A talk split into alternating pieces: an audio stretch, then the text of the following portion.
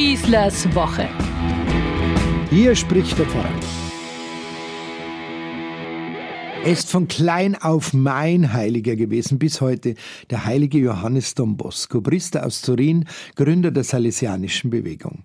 Schon von Kindesbeinen an bereits geprägt in einem Kindergarten der Don Bosco-Schwestern, als Jugendlicher im Schülerzentrum Fürstenried hier in München. Immer war ich irgendwie mit diesem großartigen Mann in Verbindung, der im 18. Jahrhundert unsere Kirche so in Bewegung brachte. Still und leise ist er mir immer ein Vorbild gewesen und am letzten Januartag jeden Jahres feiern wir seinen großen Gedenktag. Zunächst aber ein Rückblick in uralte Zeiten.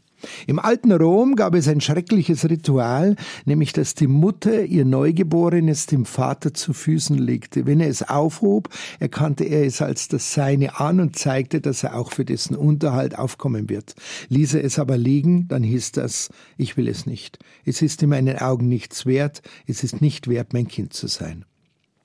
Wie könnte es anders sein? Bei Mädchen kam dies sehr viel häufiger vor als bei männlichen Säuglingen und man entledigte sich dieser ungewollten Kinder, indem man sie in den Tiberfluss warf.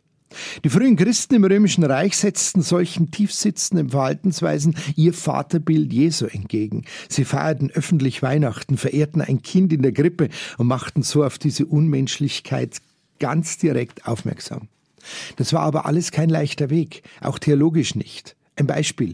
Der barmherzige Vater, wie ihn uns das bekannte Gleichnis Jesu vor Augen stellt, hat sich jahrhundertelang nicht einmal als Gottesbild durchgesetzt, geschweige denn, dass er stilbildend für den christlichen Vater hier auf Erden wurde. Doch, wie heißt es so richtig, Ausnahmen bestätigen die Regeln. Und zu diesen Ausnahmen gehört mein Heiliger, Johannes Don Bosco. Ausgerechnet er der seinen eigenen Vater mit zwei Jahren verlor, als er ihn ausschließlich aus den Erzählungen seiner Mutter oder seines älteren Bruders kennen konnte, wurde als zölibatär lebender Priester zum Vater von hunderten Kindern und Jugendlichen.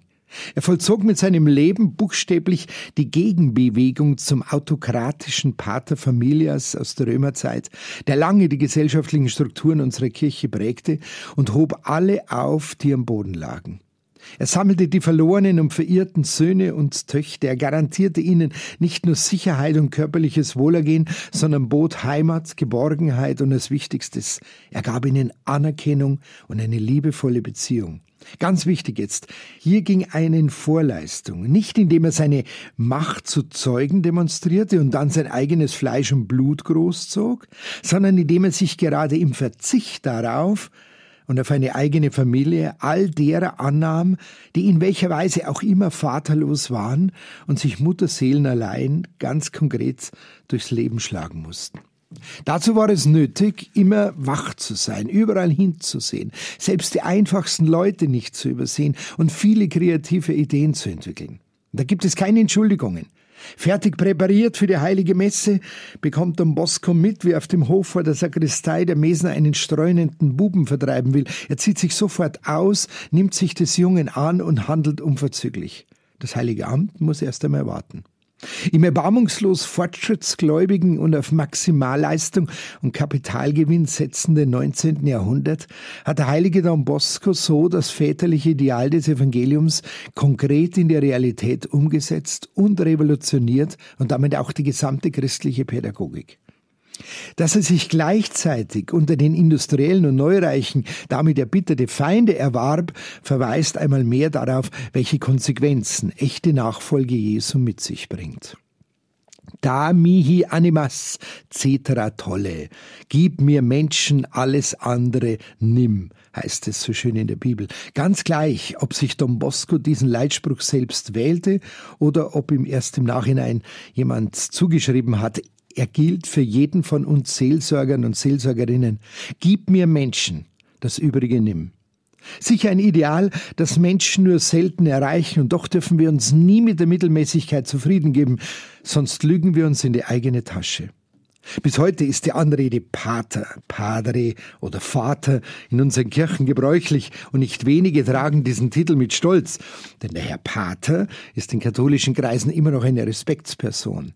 Bischöfe ließen sich gerne mit Vater titulieren und der Papst wird nach wie vor als Heiliger Vater angesprochen. Da gibt es eine lustige Geschichte mit Papst Franziskus. Bei einer Essensausgabe in Santa Marta wurde er von einer Frau gefragt, die das Essen austeilte, einen Nachschlag, heiliger Vater, und er gab schlagfertig zurück, sehr gerne, heilige Tochter. Was heißt also Vater sein? Im christlichen evangeliumsgemäßen Sinn.